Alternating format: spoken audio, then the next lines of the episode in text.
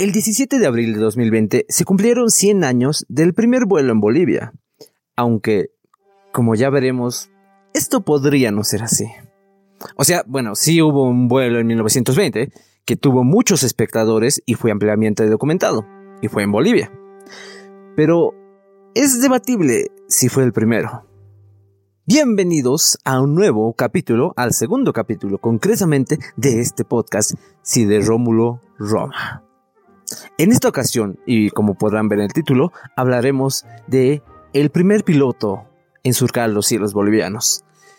Pero bueno, como casi todo en nuestro país, esta historia es un poco complicada. Y ya van a ver por qué. Para hablar de aeronáutica en Bolivia, primero tenemos que retroceder en el tiempo algunas décadas antes incluso de la aparición del avión en nuestro país concretamente al año de 1872. En ese año era presidente el potosino Tomás Frías. Fue entonces que un circo llegó a La Paz, que parece que todo lo interesante ocurre ahí, con el aeronauta Apolinar Ceballos, un peruano que pidió permiso a las autoridades para presentar un espectáculo nunca antes visto. Pero si Apolinar no tenía el avión, ¿qué tenía?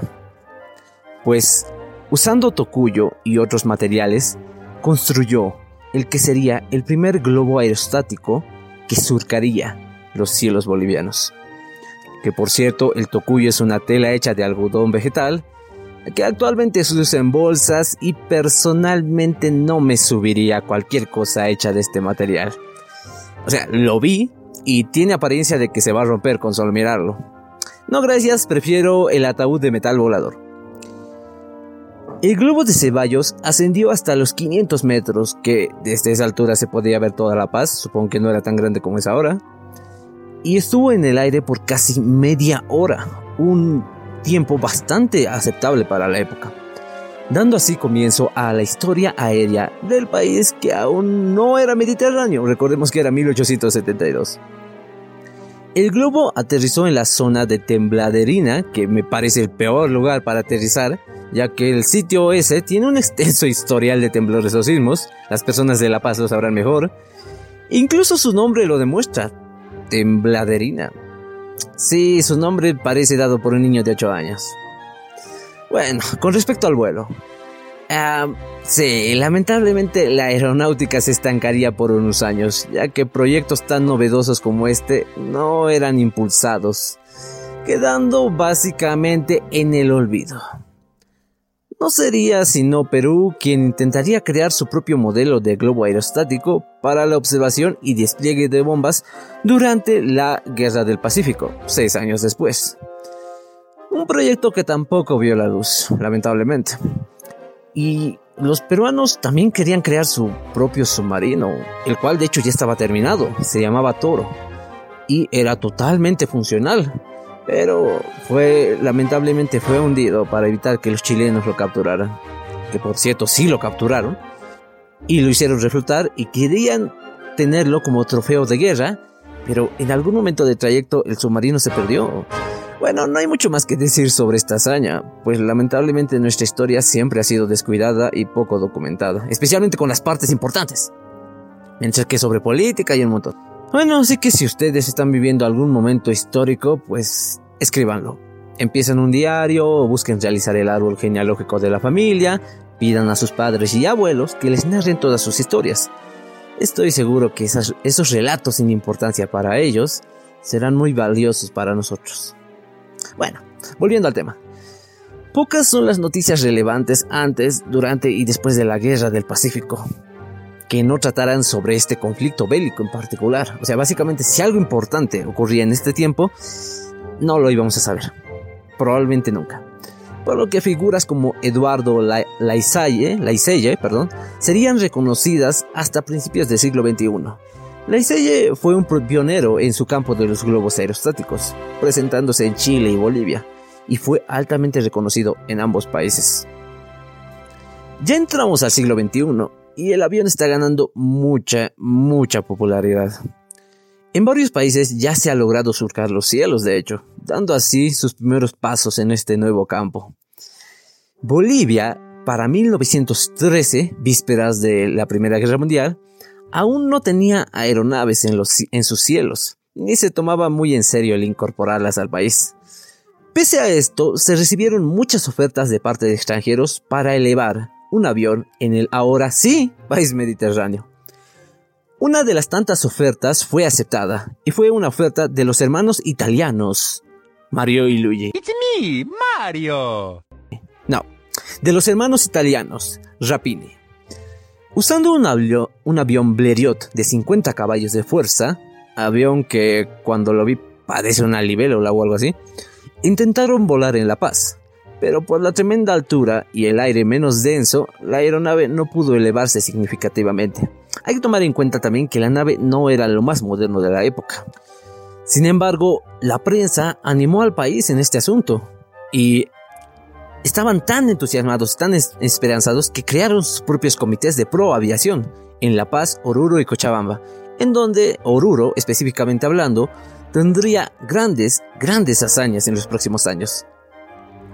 En 1918, otro italiano llamado Andrés Tomschit no solo quería volar por el firmamento andino, sino que se dedicó a construir el que sería nuestro primer avión boliviano en 1918, patentado en, claro, nuestro país. Pero bueno, esa es una historia muy larga y es para otro capítulo. Bueno, sí, una de las partes más sabrosas de la historia boliviana tienen que ver con la aviación, al menos hasta donde yo lo veo. Bien, varios intentos crearon un aire mítico en torno a Bolivia, incluso algunos aseverando que jamás despegaría un avión en este país. Pese a esto, en 1915 el aviador chileno Luis Opech, quien tiene una larga, larga biografía de logros en la aviación chilena, llegó al país exactamente a La Paz, escenario de todo al parecer, con su Blériot, o sea, sí, el mismo modelo libélula de los italianos. Pero a diferencia de los hermanos Rapini, contaba con muchos, muchísimos más caballos de fuerza, 80 para ser exactos. La Paz a 4.000 metros de altura era, bueno, básicamente el viento y la poca densidad del aire, como ya les iba explicando, hacían imposible que aviones de baja categoría lograran volar. El Blériot de Page era un aparato bastante frágil y de poca potencia, pero él estaba seguro de que podía remontar los aires. Entonces, en La Paz preparó su primera prueba, que despertó la curiosidad de la crecida concurrencia que se reunió en el Alto, porque bueno, el aeropuerto de La Paz en el Alto, considerada desde entonces como la pista natural para la aviación. Page hizo dos tentativas de vuelo. En la segunda, el aparato llegó a correr una gran extensión, despegando apenas 3 metros y volviendo a tomar tierra donde chocó con un montón de piedras. Sí. O sea, no estamos volando y ya nos estrellamos, exactamente. Continuaron nuevas tentativas, primero en Viacha, luego en Oruro y por último en Cochabamba, demostrando que la aviación boliviana no era del todo imposible, pero sí era muy difícil. Page, un gran, gran aviador, había fracasado en La Paz. Sin embargo, en la historia boliviana muchas veces se omite que Page luego fue a Uncía. Ahí llegó el 29 de agosto de 1915 en compañía de Emanuel Aramayo, un aspirante a piloto, y otros dos ayudantes. Durante una semana preparó su máquina y, y, fijó como fecha de su vuelo inaugural el 5 de septiembre. Obviamente esa noticia causó un gran, gran revuelo en la población, la cual se movilizó al extremo de esta ciudad donde los aviadores habían preparado un hangar provisional. Poco a poco empezaron a congregarse 2.000 personas para espectar la prueba. La gente se movilizó en todo tipo de medios, trasladándose desde Uncía en coche, a caballo y la mayor parte a pie.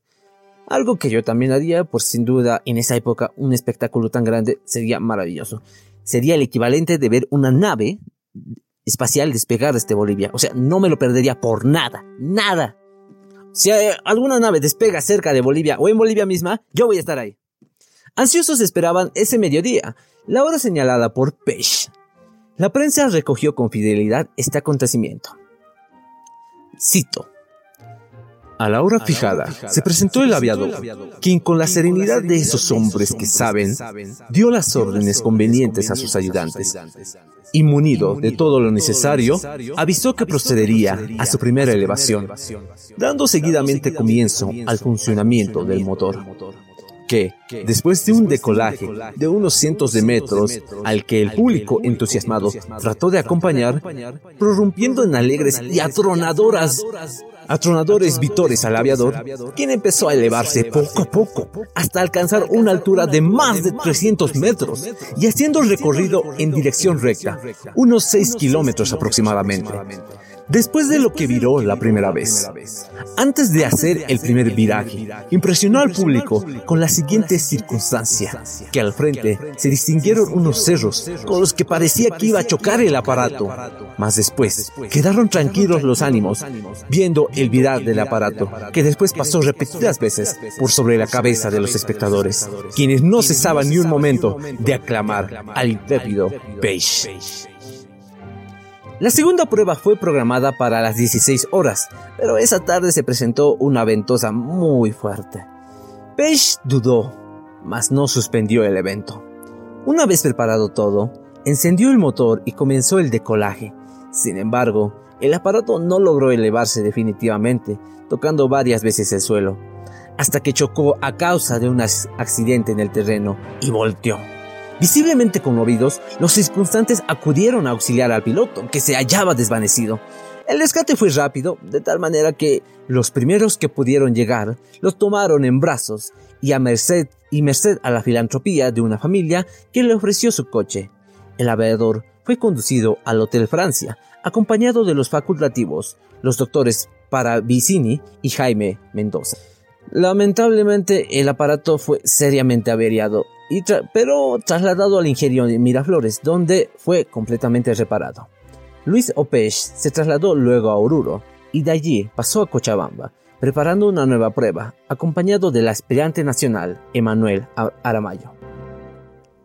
De esa manera, el hábil artista, como era conocido en París, que estoy seguro que hábil artista suena mejor en francés, supo dominar los aires, volando un avión por primera vez en la historia de la aviación nacional. Sin embargo, recordemos que esto ocurrió en 1915 y el centenario se recuerda en 2020. Entonces, ¿qué pasó hace 100 años, en 1920, para que sea recordado como la primera vez y no en esta ocasión a Pesh?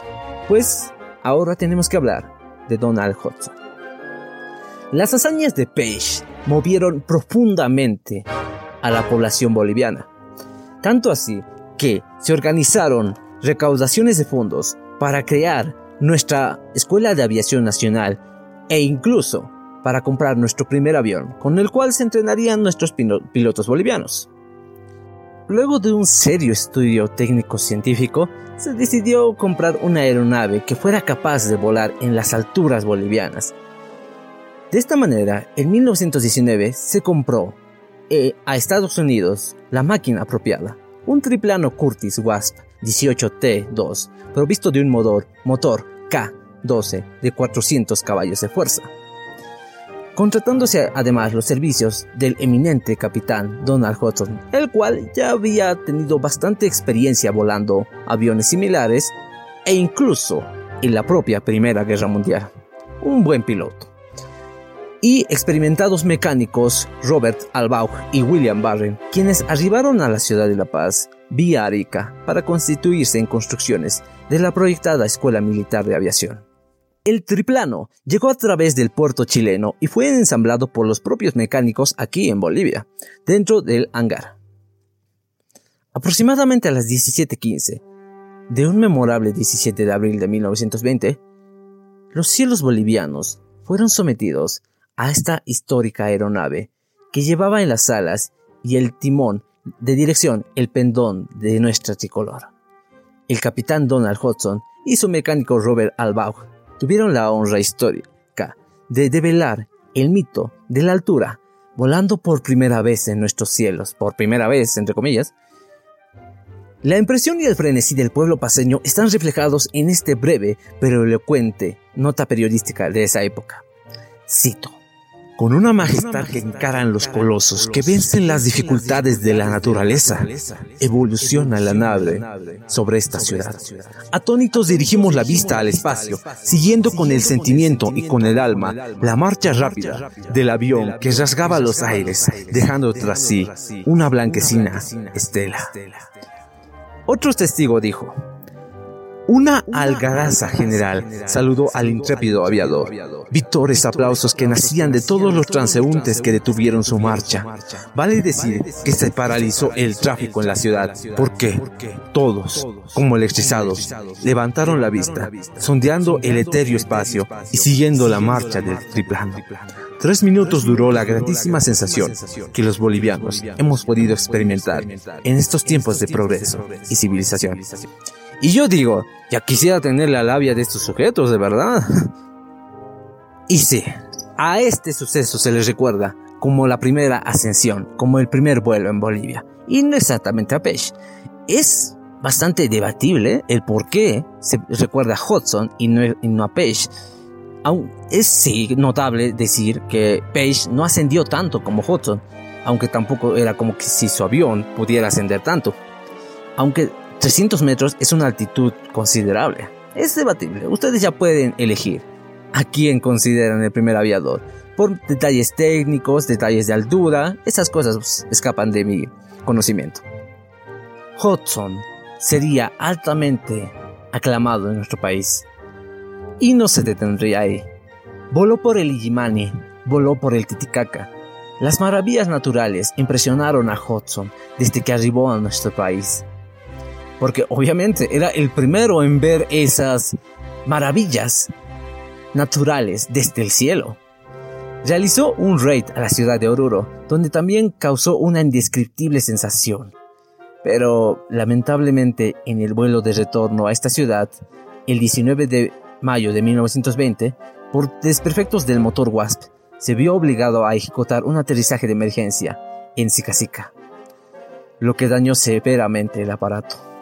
Y bueno, el avión era caro, bastante caro. 35 mil bolivianos o dólares, no recuerdo bien. Hace ah, 25 mil dólares. Más 35 mil, lo que sería 35 mil en total. Sí, son 35 mil por los fletes, los seguros, la adquisición de repuestos, etc. Lo cual era bastante, si es bastante ahora, era muchísimo más en la época.